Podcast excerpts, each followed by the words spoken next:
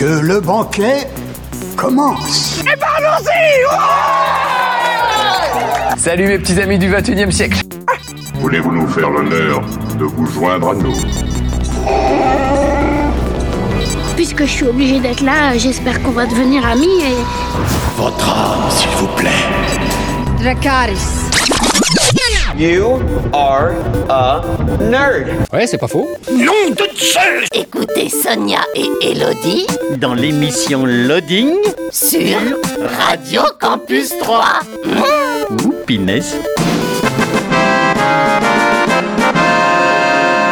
Bonjour à tous, bonjour à toutes, bienvenue dans une nouvelle émission de Loading. hein. C'est comme chaque jeudi en direct, 20h-21h, en rediffusion le samedi 11h midi et le dimanche 18-19h. Bonjour Elodie. Bonjour Sonia. Comment va? Ça va bien Et oui, c'est la dernière ligne droite. euh, je viens de te dire à l'instant qu'il nous reste trois émissions Avec celle-ci, oui. avant la fin de cette onzième saison. Eh oui, Eh c'est oui, ça. déjà. Et, et finalement, pas d'invité pour Eh cette non. fin de saison. Euh, il a eu des petits empêchements, mais on l'aura certainement à la rentrée. Voilà, puisque on annonce donc une douzième saison de Loading. Eh ben oui, du coup, oui. Qu'avons-nous euh, déjà. Oui, oui, déjà. Qu'avons-nous au sommaire de cette émission, Elodie? Eh bien, on va commencer avec l'actualité euh, jeux vidéo. Ensuite, euh, on parlera d'un jeu de cartes. Pour ensuite enchaîner avec un forum roleplay. Puis on parlera de bande dessinée euh, écrite par un Troyen. D'accord. Pas dessinée par un Troyen, mais écrite par un Troyen. Euh, ensuite, on parlera de l'actualité euh, série euh, cinéma, ainsi que la petite rubrique. pour, du coup, je ne sais pas du tout où on en est. T'as une chance sur trois, comme d'habitude. Ouais, animé nostalgie? Eh ben non, perdu, c'était l'autre. l'histoire d'un jeu vidéo.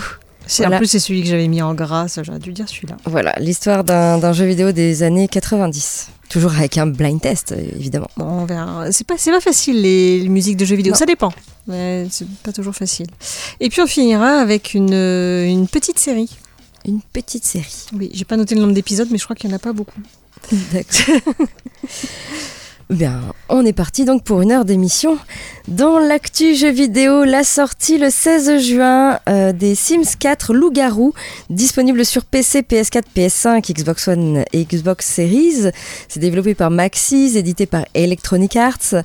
C'est un jeu de simulation toujours. Nouveau pack des Sims 4. Vos Sims vont se transformer, rejoindre des meutes et laisser libre cours à leurs instincts pendant la pleine lune. Explorez le monde de Moonwood 1000 et découvrez les secrets des loups-garous en menant votre vie de lycanthrope. Vos Sims débloqueront de nouvelles compétences, géreront de nouveaux tempéraments et rencontreront peut-être même leur partenaire prédestiné. Les Sims 4 Loup-garou, c'est disponible sur PC, PS4, PS5, Xbox One et Xbox Series. La sortie le 16 juin de Neon White, euh, disponible sur PC et Switch. C'est développé par Angel Matrix et édité par Annapurna Interactive. C'est un jeu d'action rapide en vue subjective. Vous incarnez Neon White, un assassin sélectionné en enfer qui doit affronter d'autres tueurs de démons pour espérer pouvoir rester vivre au paradis. Mais les autres assassins vous semblent familiers. Peut-être les avez-vous rencontrés dans une autre vie. Collectez des cartes âmes pour attaquer vos ennemis ou défaussez-les pour utiliser des coups uniques. Battez-vous pour euh, les records en réussissant les bonnes combinaisons de cartes pour découvrir des raccourcis et révéler les mystères du paradis en apprenant à connaître les autres assassins. Neon White, c'est disponible sur PC et Switch. Et enfin, la sortie également le 16 juin de Zorro The Chronicles The Game, disponible sur PC, PS4, PS5, Xbox One, Xbox Series et Switch. C'est développé par euh, Becom Studio et édité par Nekon. Euh, C'est un jeu d'aventure action. Cette aventure épique euh, vous plonge dans l'univers du dessin animé à succès Zorro The Chronicles. Protégez les plus faibles et les innocents du méchant général et de son armée, ramener la justice dans la Californie espagnole du 19e siècle.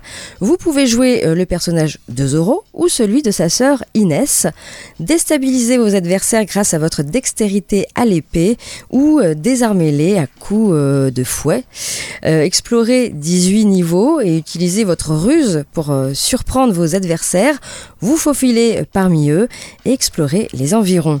Apposez votre marque sur les ennemis en faisant un Z à la pointe de votre épée. Zorro The Chronicles The Game, c'est disponible sur PC, PS4, PS5, Xbox One, Xbox Series et Switch. Voilà pour euh, l'actu jeux vidéo. On passe à la musique et après, Elodie, tu nous parles d'un jeu de cartes. D'un jeu de cartes, mais euh, qui va finalement parler un peu de jeux vidéo. D'accord. Je sens que ça, ça va me plaire en plus, le thème. Ah oui, sûrement. Sûrement. on écoute les Dropkick Murphys avec First Class Loser et on se retrouve euh, tout de suite après, toujours euh, sur Radio Campus 3 et toujours dans l'émission Loading. Et Elodie nous parle d'un jeu de cartes. Oui, qui s'appelle Boss Monster.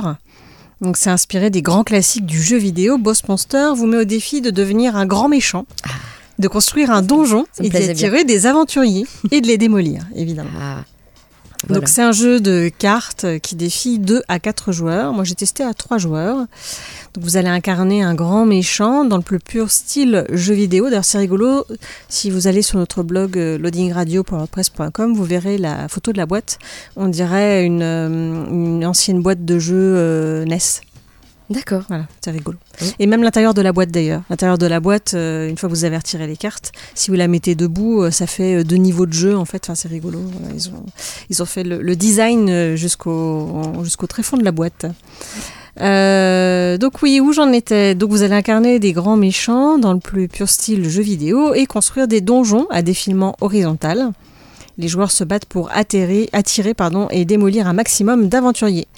Mais attention, votre donjon doit être aussi mortel qu'attrayant, sans quoi ces misérables héros pourraient bien vous faire la peau. Êtes-vous assez maléfique pour gagner le titre du boss suprême? Donc, euh, vous avez effectivement un, boss au départ. Alors, ils ont plus ou moins des, capacités, mais pour ça, il faut avoir, euh, je crois qu'il faut avoir déjà 5 salles dans son donjon. Je sais plus s'il faut en avoir 5 ou 6. Et euh, donc, vous allez avoir en fait au départ des cartes en main, donc qui sont composées de salles, mais également euh, parfois de, de, pouvoirs, enfin des, des choses qui vont se rajouter en fait euh, aux salles, qui vont vous donner des capacités supplémentaires, qui vont pouvoir embêter les autres monstres qui sont, qui sont autour de la table. Et donc, euh, bah, le but, c'est de poser effectivement euh, les différentes, euh, différentes salles. Sur ces salles, il y a des petites icônes justement qui attirent bah, certains aventuriers plus que d'autres. Voilà, il y a des icônes livres, des icônes clés, etc. Et donc, suivant les aventuriers qui vont être tirés sur la table, bah, vous allez voir lesquels vous allez plus ou moins pouvoir attirer. Et puis, donc, vous avez des salles plus ou moins méchantes qui ont aussi des effets par la suite. Euh, qui peuvent être intéressants et euh, vous pouvez également euh, bah, quand vous avez une salle de niveau 1 euh, vous pouvez avoir la chance de tirer une carte avec le niveau 2 de cette salle. Il faut faire attention parce qu'il faut vraiment que ça soit avec les mêmes icônes et ça vous permet d'être encore plus vilain avec, avec les aventuriers. Et vous avez certaines salles aussi où il faut absolument que l'aventurier meure dans cette salle pour que le pouvoir s'applique. Sinon, il ne s'applique pas. voilà. Le- L'aventurier va mourir dans une autre salle, mais voilà, il y a des salles particulières où il faut vraiment qu'il meure dans cette salle-là. Donc c'est le genre de salle qui est parfois intéressante de mettre plus proche du boss qu'au début. Euh, donc voilà, vous allez construire votre donjon au fur et à mesure avec ce que vous allez réussir à tirer, ce que vous allez avoir en main. Et puis, euh, bah, à vous de, tuer le maximum euh, d'aventuriers. Je crois qu'il faut en tuer... je crois que c'est 12 ou 15, enfin en tout cas avoir 12 ou 15 points, euh, il y a des, parce qu'il y a des aventuriers qui sont plus costauds que d'autres. Et comme vous allez avoir des salles qui vont être plus vilaines que d'autres aussi. Euh, donc vous allez avoir, euh, je crois que c'est bah, pour les aventuriers du coup, c'est des petits... de l'argent en fait que vous allez avoir, donc il faut avoir, je sais pas, voilà, 12, 12 ou 15 diamants. Et puis vous, vous n'avez que 3 vies. Je crois, il me semble. Et donc, du coup, bah, faut pas vous faire tuer. euh, Mm. Donc, on peut se permettre de temps en temps euh, de se faire tuer par euh, un aventurier, mais il faut faire attention. Et du coup, sur la table, on va tirer donc ces différents aventuriers qui ont donc, comme je l'ai dit, hein, différentes petites icônes, et ils vont aller dans le donjon qui a le plus de ces icônes-là. S'il y a égalité, ils vont nulle part. Donc c'est pour ça aussi qu'il faut regarder un petit peu ce que vous avez sur vos cartes pour essayer d'attirer plus que les voisins Mm. dans votre donjon. Mais il faut quand même que vos salles euh, soient susceptibles de, bien tuer les aventuriers parce que si vous, vous arrivez, vous avez quatre aventuriers qui viennent chez vous avec des points de vie euh, pas possibles, bah, vous risquez de mourir. Euh, donc voilà, c'est un petit jeu vraiment rigolo. J'ai trouvé ça plutôt original en fait d'être effectivement à la place du monstre et de, de construire un peu ses pièges, euh, voilà, de, de voir ce qu'on peut mettre euh, pour, euh, pour tuer les aventuriers. Donc petit jeu sympathique, euh, c'est à partir de 12 ans, ça dure une trentaine de minutes, c'est vraiment pas très long comme jeu, c'est assez- on prend bien. assez vite en main, c'est pas très compliqué non plus. Le genre de jeu que t'aimes bien. Oui, voilà. On joue des méchants, ça dure pas longtemps. Non, mais c'est parfait. Et donc ça se joue de 2 à 4 joueurs et ça s'appelle donc Boss Monster. Ok. On passe à la musique. On écoute euh, Camille avec 1, 2, 3 et on se retrouve euh, tout de suite après pour parler du forum roleplay à l'honneur euh, cette semaine. À tout de suite. On passe maintenant au forum roleplay à l'honneur cette semaine. Un forum qui s'appelle Supernatural Next Day. Et oui, c'est un forum roleplay sur le thème de la série Supernatural. Euh, nous sommes euh, ici en euh, 2025. Venez vivre une aventure unique, pleine de suspense, d'angoisse, de frayeur et de palpitations intenses dans, dans ce monde. voilà, c'est comme ça qu'on le présente. hein. Donc Supernatural Next Day, c'est un forum qui a en fait réouvert le 8 avril 2022. Euh, il- voilà. J'en ai déjà parlé, les forums roleplay en général, c'est assez éphémère, on n'a pas un maître du jeu ou même des membres actifs euh, qui font un peu évoluer l'histoire, euh, qui alimentent un peu le forum, euh, eh bien le forum au final euh, va finir par, euh, par fermer, tout simplement. Donc à mon avis c'est ce qui s'est passé, où euh, le maître du jeu n'a plus le temps, il ferme le forum, et puis quelques années plus tard ou quelques mois plus tard, bah, il a un peu plus de temps, il se dit Ah, je, le, je le réouvrirai bien. Et ben c'est un petit peu là, voilà ce qui s'est passé. Il y a eu donc une réouverture le euh, 8 avril 2022 avec, euh, je pense, un petit euh, ménage hein, parmi euh, les membres, euh, puisqu'il y a 11 membres enregistrés. Alors au niveau des graphismes, ici on est plutôt dans le sombre, hein, dans les de marron noir avec des avatars réels et vous allez pouvoir jouer un personnage parmi l'un des six groupes proposés. Tout d'abord, le groupe des créatures surnaturelles. Alors ça regroupe vraiment euh, toutes les créatures et monstres en tout genre, que ce soit des vampires, des loups-garous, des ghouls, etc. Vous avez le groupe des démons. Autrefois humains, une fois partis en enfer, ils reviennent en possédant un corps vivant ou mort et ils l'utilisent comme véhicule. Vous avez à l'inverse les anges, ils, prennent également euh, un être vivant comme véhicule mais doivent avoir l'autorisation de leurs hôtes. Et vous avez les groupes euh, qui est très important sur Supernatural, c'est le groupe des chasseurs. Ce sont des humains euh, qui chassent donc tout ce qui est démons et autres créatures pour protéger les humains ordinaires. Vous avez le groupe des esprits, alors on peut les confondre avec n'importe quelle personne, ils ne sont pas transparents, il y en a des pacifistes et il y en a d'autres non. Et enfin vous avez tout simplement euh, le groupe des humains, donc ce sont des gens euh, lambda, hein, des gens ordinaires, qui la plupart du temps ne sont pas au courant qu'il existe d'autres créatures. Voilà, vous allez pouvoir créer un personnage parmi l'un de ces six groupes. Au niveau des annexes, si vous avez une petite description des groupes qui est pas très longue, vous avez le guide des créatures surnaturelles avec des petites images, donc avec euh, trois euh, sections euh, parmi ce guide. Vous avez le- les créatures surnaturelles les plus répandues, donc tout ce qui est vampire, loup-garou, sorcière, fantôme, polymorphe, etc.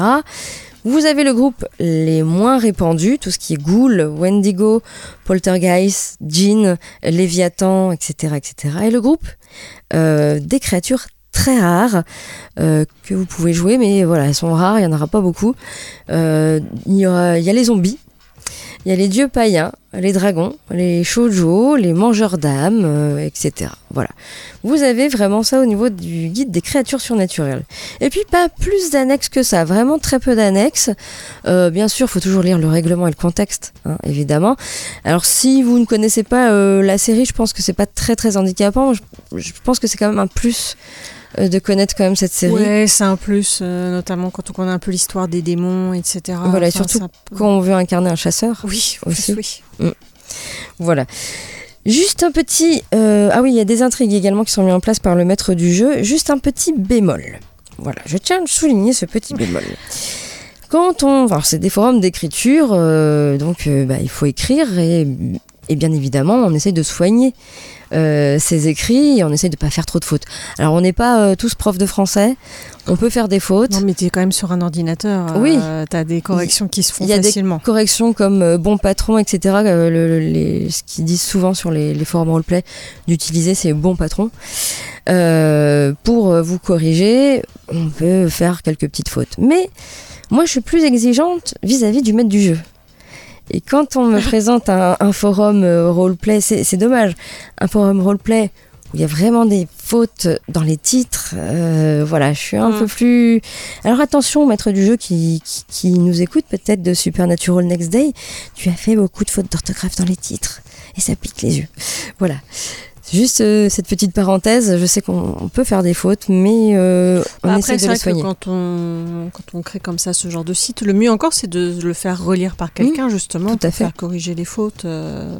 Après, faire des fautes de temps en temps, oui, ça peut arriver. Et puis, euh, ça n'empêche qu'après, si le contenu est bon, euh, voilà quoi. Voilà. Ah, des fois, ça gêne un peu la compréhension et la lecture, quoi. Ouais, là, il y en a pas mal quand C'est même. vrai que des c'est un peu dommage pour quelque chose qu'on doit lire. euh, C'est dommage parce que le forum est vraiment très joli finalement. euh, et euh, bah, il- les fautes d'orthographe dans les titres m'ont un peu. Je savais pas si j'allais en parler ou pas du coup. hein. Hein Mais bon, voilà. Et on va parler quand même de Supernatural Next Day. Pour aller sur ce forum, il suffit de taper supernatural-rp.1fr1.net. Oula, c'est compliqué. Ouais, c'est compliqué. Bah, Qu'est-ce qu'on fait quand c'est compliqué, Elodie? Bah, On a un blog, je crois. Bah oui, on a un blog, loadingradio.wordpress.com et vous avez le petit lien qui vous emmène donc euh, sur ce forum euh, de cette série Supernatural. Dont je n'ai pas encore parlé parce que je suis à la saison 13. D'accord. Oh, J'ai tout beaucoup. regardé depuis le début.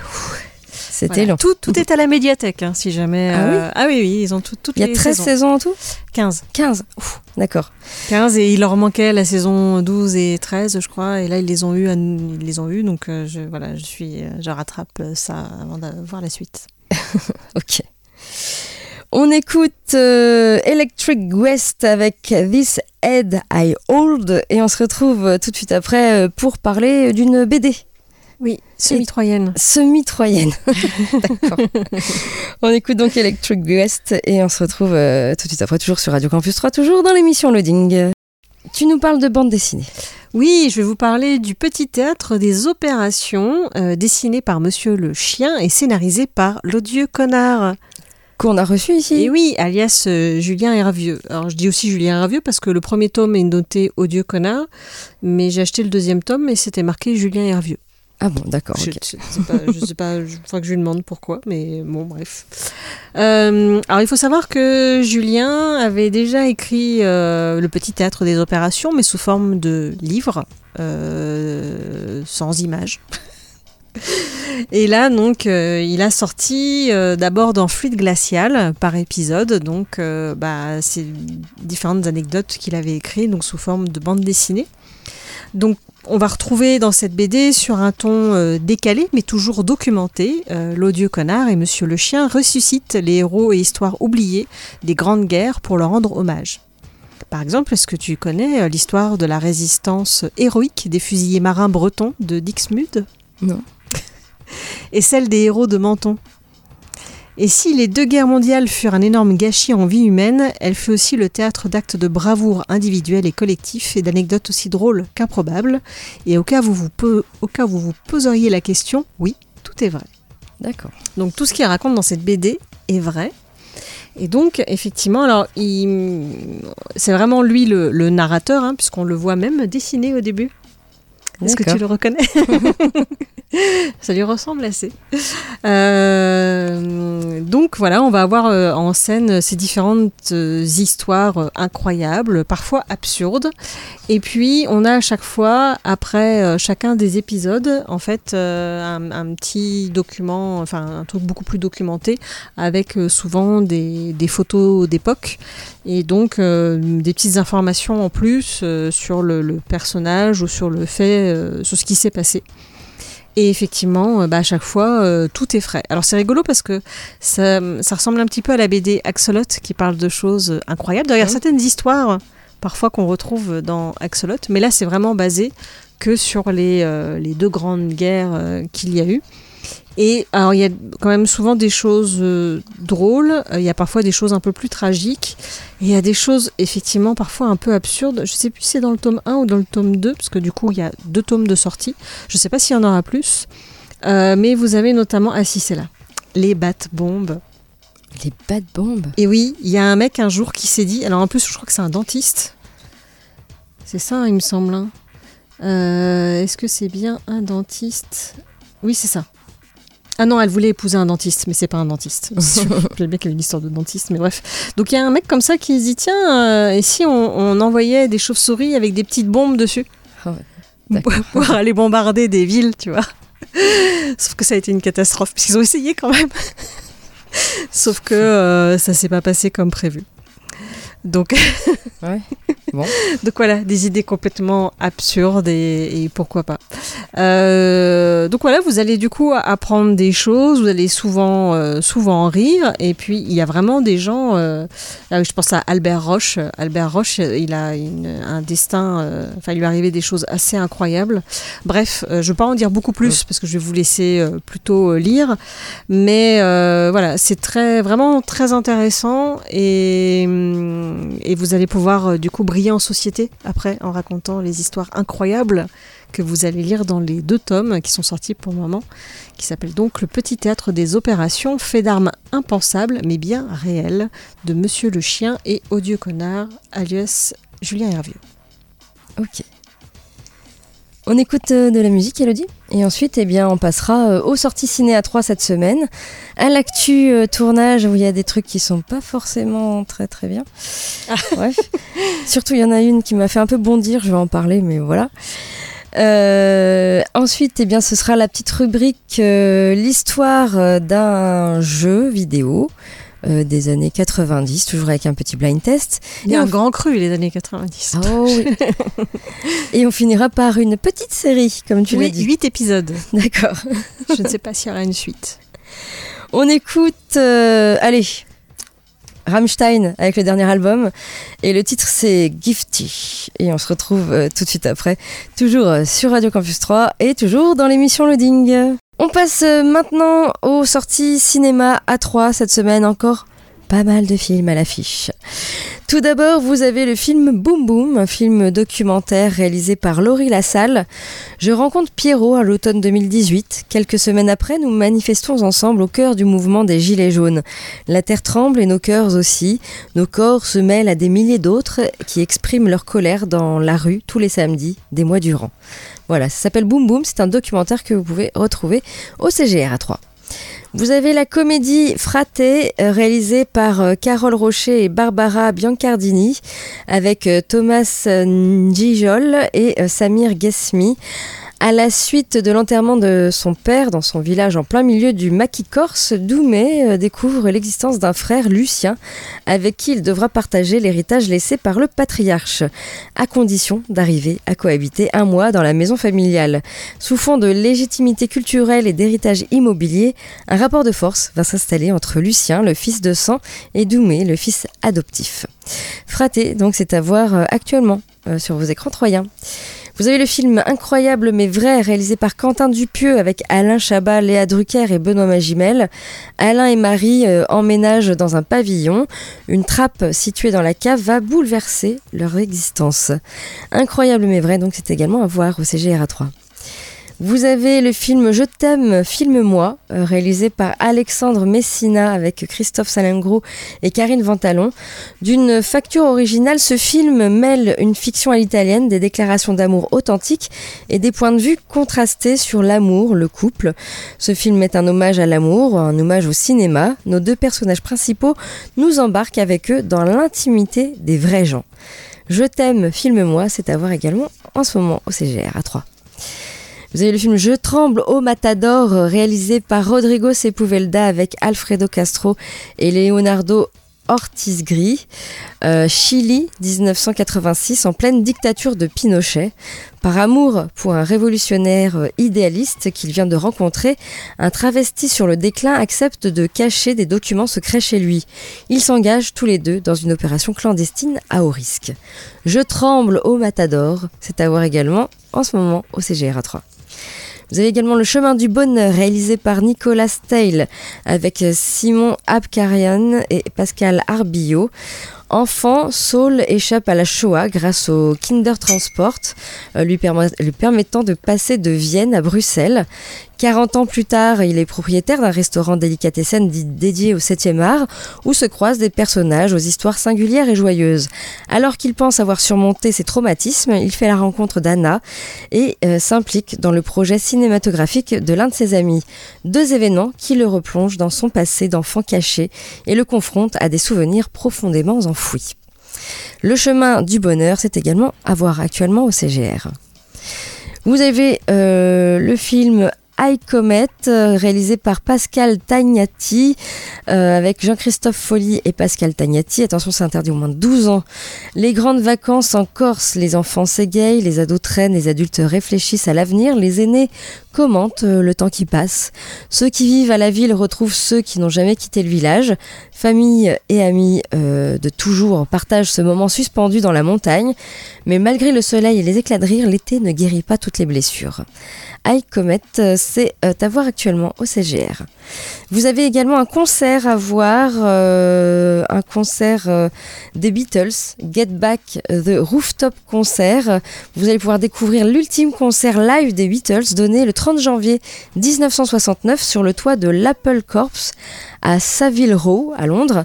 Pour célébrer les 53 ans de cette performance mémorable, le concert a fait l'objet d'une optimisation pour euh, les tailles d'écran IMAX et a été remasterisé numériquement grâce à la technologie IMAX DMR qui confère cette qualité de son et d'image propre à l'expérience IMAX. Donc un concert que vous allez pouvoir voir sur grand écran au CGR.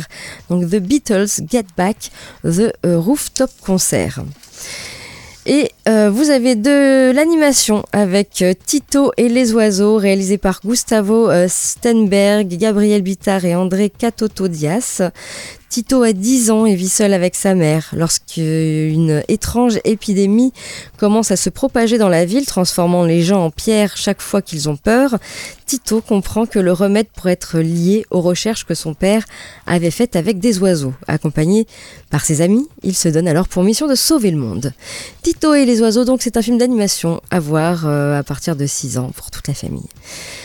Vous avez des avant-premières avec l'avant-première de Buzz l'éclair, le film d'animation réalisé par Angus MacLean.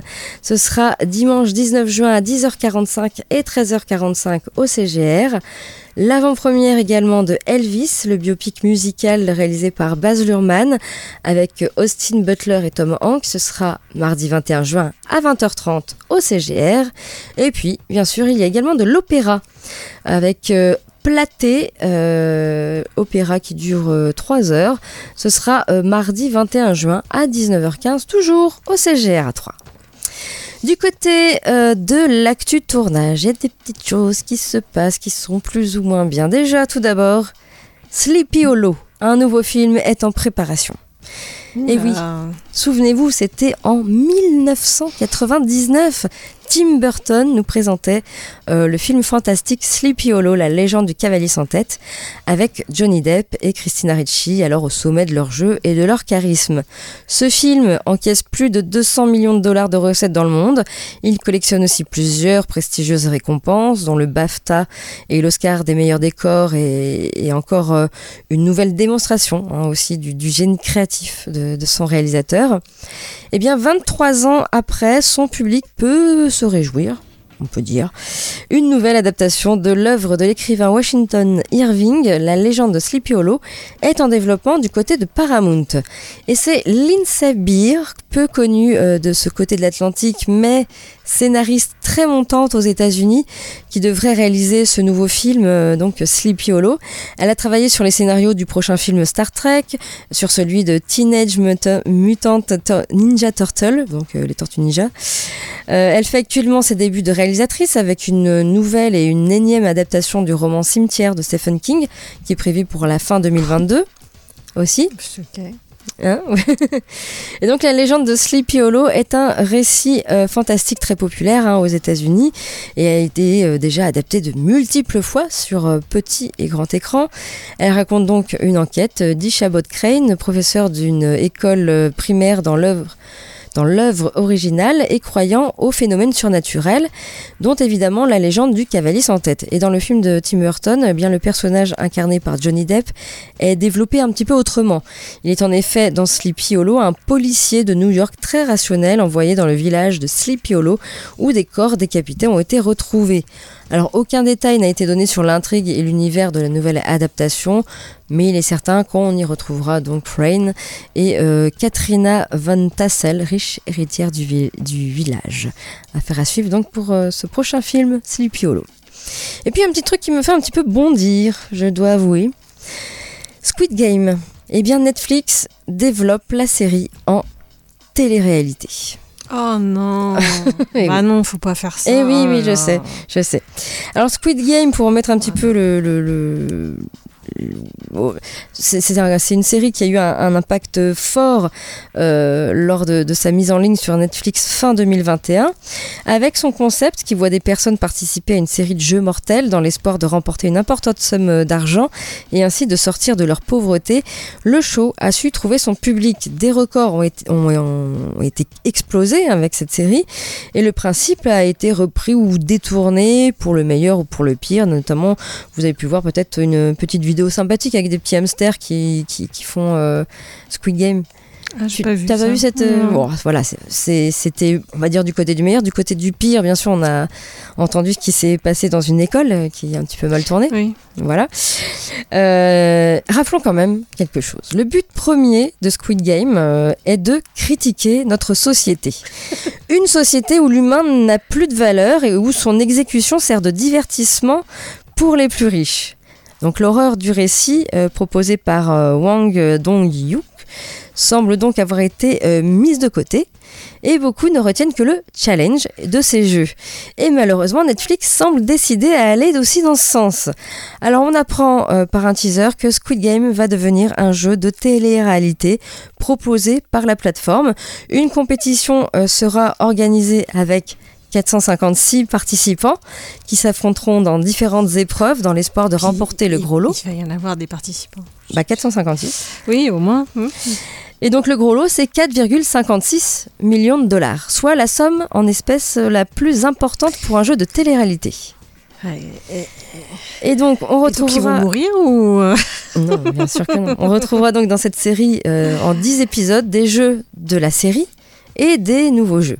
Les participants, euh, participants devront euh, se montrer stratèges, faire des alliances et probablement se trahir. Évidemment, les perdants euh, ne seront pas tués, ils seront simplement éliminés, ce qui n'enlève rien donc au cynisme et à l'opportunisme de Netflix qui surfe sur le phénomène en occultant la critique sociétale qui faisait la force de la série. Voilà. En tout cas, Squid Game The Challenge arrivera prochainement sur la plateforme et le casting est en cours moi j'y regarderai pas. voilà. Je compte le, ce, moi non plus je regarderai pas. Euh, et puis on en arrive donc à notre euh, petite rubrique et cette semaine c'est l'histoire d'un jeu vidéo, un jeu vidéo des années 90. Et comme d'habitude, toujours petit blind test. Est-ce que tu vas reconnaître ce jeu, Elodie? Je ne sais pas. C'est pas. On va dire que c'est évident pour ceux qui ont joué. Voilà. oui, bah, on peut dire c'est comme ça. Normal. c'est pas. Oui, ça peut être connu, je ne sais pas. Ça faisait comme ça.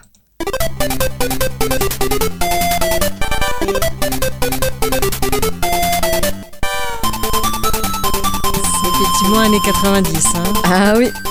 On reconnaît le son. Hey, Je suis pas sûre de connaître hein. tu connais. Ah bon? Oh oui, tu connais. Je pense que tout, presque tout le monde connaît ce. Je sais pas si Ce j'y ai personnage. joué, tu vois. Peut-être que tu Ah, il y a un personnage C'est un personnage euh, très connu. Ah, je sais pas, genre Kirby, non? Oui, c'est Ah, ça. j'y ai joué en plus à Kirby. bah voilà. Mais oui, ça ressemblait bien à. J'ai joué sur NES. Et bien là, c'est le Kirby's Dream Land euh, qui est sorti sur Game Boy, euh, Game Boy noir et blanc, oui, Ah oui. en 1992. Jeu de plateforme, donc développé par HAL Laboratory, Laboratory et édité par Nintendo. Voilà, sur, euh, sur Game Boy, c'était en, en 92, et oui, oui. Date. Euh, Et donc, euh, eh bien, euh, Kirby, euh, Kirby, qu'est-ce que Kirby? Kirby, c'est cette petite boule ronde rose, toute mignonne, voilà. Nintendo voulait un jeu qui peut plaire à tout le monde. Ben, je crois qu'ils ont un petit peu réussi le, le pari avec, avec Kirby, parce que c'est un jeu qui plaît à tout le monde, je dirais. Et eh bien, l'histoire. Alors, durant une nuit à Dreamland, le roi Dadidou use de son pouvoir pour voler la nourriture du royaume, que les étoiles du royaume avec l'aide de ses sbires. Le lendemain matin, Kirby décide de partir à l'aventure afin de récupérer les étoiles et la nourriture. Voilà, tout simplement. Donc euh, Kirby, euh, euh, c'est ce petit petite boule rose euh, ronde euh, qui aspire ses ennemis et les recrache à la gueule d'autres pour euh, voilà, tout simplement et qui avale pas mal de choses. Alors moi je voulais te demander quelque chose, Elodie. Est-ce que tu sais que Kirby devait s'appeler au départ Popopo? Non, c'est très bien Kirby. Popopo. Et pourquoi il s'appelle Kirby? Bah, peut-être parce que Popopo dans d'autres pays ça veut dire autre chose. Non, pas du tout. Il y a une sacrée histoire derrière ce, ce nom. Euh, nous sommes au début des années 80. Euh, et euh, Nintendo, qui n'a pas encore la notoriété euh, d'aujourd'hui, va sortir en 81 euh, Donkey Kong, ce, ce Donkey Kong qui balance des barils sur un petit personnage qui va devenir Mario plus tard, Oui. et une princesse qui a été enlevée et qui va devenir Peach, qui s'appelle Pauline. Euh, Oui. oui. Mais en fait, au départ, euh, ça devait pas être un, un singe ni tout ça, ça devait être Popeye, euh, Olive et Brutus. Et en fait, euh, ils ont, ils avaient les droits et en fait, les droits ont expiré et donc du coup, ils n'ont pas pu faire Popeye. Et du coup, ils ont, ils ont inventé ce, ce singe, Donkey Kong, etc. Sauf qu'ils sortent leur jeu et, euh, eh bien, ils vont se faire un petit peu taper sur les doigts par Universal Studios parce que Universal Studios sont pas contents parce que ça ressemble un petit peu trop à King Kong, Donkey Kong. Ah, Ah oui, il y a trop, trop de similitudes. hein. Un personnage féminin euh, tout en haut d'un échafaudage, mhm. euh, avec un gorille et tout. euh, voilà. Et là, qu'est-ce que va faire Nintendo? Va faire appel à un avocat. Un avocat qui s'appelle John Kirby. Oui, John Kirby, en 82 jusqu'en 86. C'est long le procès.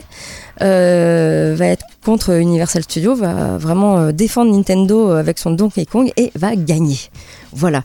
Et euh, il faut noter que Universal, c'est comme une grosse boîte. Nintendo, c'est Oui. une petite boîte et que tout le monde se cassait les dents face à Universal et pas Nintendo. Voilà, donc gros euh, ouf. hein. Peut-être que Nintendo ne serait pas devenu Nintendo sans John Corby. Et qu'est-ce que va faire Nintendo? Eh bien, ils vont renommer Popopo. Et en hommage à euh, leur avocat euh, John Kirby, ils vont, ils vont appeler euh, ce petit personnage Parce qu'il a Kirby. avalé Universal. Peut-être, c'est pour ça, je ne sais pas. En tout cas, l'histoire raconte que John Kirby s'est montré flatté. Est-ce que je suis flatté Est-ce qu'il serait flatté d'être- un, un personnage tout rond, rose, avec des petites ailes qui aspirent tout et n'importe quoi? Je ne sais pas. Euh, en tout cas, John Kirby nous a quittés il y a trois ans. Euh, et alors, j'ai lu quelque part également, alors je ne sais pas, j'ai pas vérifié les faits par contre, que Nintendo également lui a offert un euh, bateau. Voilà, un voilier euh, nommé euh, Donkey Kong. Voilà. Donc c'était une jolie petite histoire. Voilà pourquoi elle s'appelle Popopo est devenu Kirby. Et, euh, et donc, ben, faut savoir que Kirby's Dream Land, donc c'est le premier qui est sorti sur Game Boy, et sur la jaquette, il est blanc. Euh, il n'avait Oui, pas encore de couleur. En Occident, il était blanc, au Japon, il était jaune, et finalement, ils ont opté pour le rose pour les autres aventures. On s'en foutait, parce que Ah, nous, c'était en jaune, ça fait un peu Pac-Man, tu vois. nous, c'était dans la Game Boy noir et blanc, donc Oui, euh, qu'il soit rose ou blanc, on voyait rien. Voilà, en tout cas, euh, Kirby, c'est plutôt sympathique. Alors, pas très, très difficile. hein. Ils ont quand même. euh, tout le monde a relevé que, que la difficulté du jeu était très basse. Euh, bon, moi, ça m'allait. hein. Le nouveau a l'air sympathique. Alors, il y en a eu beaucoup. hein. Il y en a eu euh, plus d'une. Je crois qu'on est à. En jeu officiel de Kirby, je crois qu'on est proche d'une vingtaine. Ah oui. Plus tous les Kirby dérivés, euh, Kirby de course, etc. Mhm. Il y, a- il y en a pratiquement tous les ans des Kirby. En tout cas, ça marche bien pour Kirby. Et si vous voulez rejouer à Kirby's Dream Land, eh ben, allez-y. Voilà. Sur Game Boy, Trouvez-vous une en, Game Boy. en noir et blanc, comme nous on jouait. Voilà, donc pour Kirby, on passe sans plus attendre euh, à la petite série. Oui, justement, je cherchais une petite série comme ça euh, pour Oui. pouvoir en parler rapidement, euh, qui s'appelle Living with Yourself. C'est avec Paul Rudd. Paul Rudd, on le retrouve dans le dernier Ghostbuster et c'est un des amoureux de Phoebe dans Friends. D'accord. Voilà. Euh, donc il joue le rôle de Miles, qui est un homme qui lutte au quotidien dans sa vie et il a soudain la possibilité de devenir une meilleure personne grâce à un traitement thermal. Il découvre qu'il a été finalement remplacé par une version améliorée de lui-même. Alors qu'il doit faire face aux conséquences involontaires de ses actes, il comprend qu'il doit se battre pour sa femme, sa carrière et sa véritable identité. Donc en gros, il a été cloné. Et après, ils l'ont enterré. Il n'était pas censé se réveiller et il s'est réveillé. Mm, D'accord. Donc voilà, voilà. comme j'ai vu qu'il y avait Paul Rudd, je me suis dit tiens, je vais regarder. Et puis le pitch avait l'air rigolo.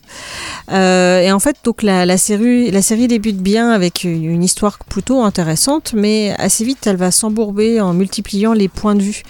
Et comme on a juste 8 épisodes de 20 minutes, euh, l'histoire peine un petit peu à se développer. Et c'est dommage parce qu'on sent bien qu'elle aborde bah, le thème du clonage. Non pas que en abordant le cas des super avantages que ça procure, mais euh, enfin ou en portant ou en partant au contraire dans le genre catastrophique. Euh, là ici on a un ton qui est plutôt bien trouvé. On a des situations proposées. euh, non, pardon, je me trompe dans ce que je lis.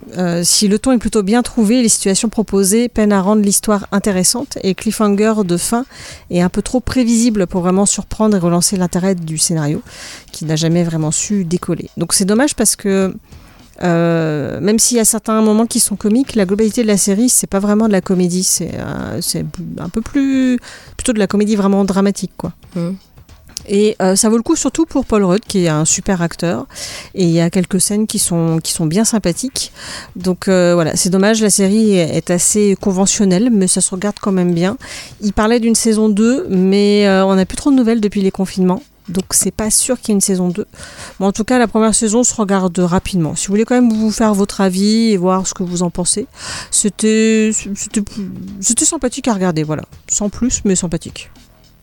Et ça s'appelle Living with Yourself avec Paul Rudd. Je n'avais jamais entendu parler, hein. je suis vraiment tombée dessus par hasard. Et c'était euh. sur quel. euh, Ah pardon, sur Netflix? Sur Netflix, d'accord. Donc une saison pour le moment de 8 épisodes. Ok. Eh bien, notre émission euh, touche à sa fin. On se retrouve euh, la semaine prochaine, même jour, même heure. Oui. Voilà. Et n'oubliez pas nos podcasts. hein, vous pouvez nous réécouter. La semaine prochaine, ça sera notre avant-dernière émission, hein, du coup, de la saison, puisqu'on se retrouvera bien sûr à la rentrée. D'ici là, portez-vous bien, jouez bien, lisez bien, regardez bien des, des films. Allez, ciao, ciao, bye bye. Ciao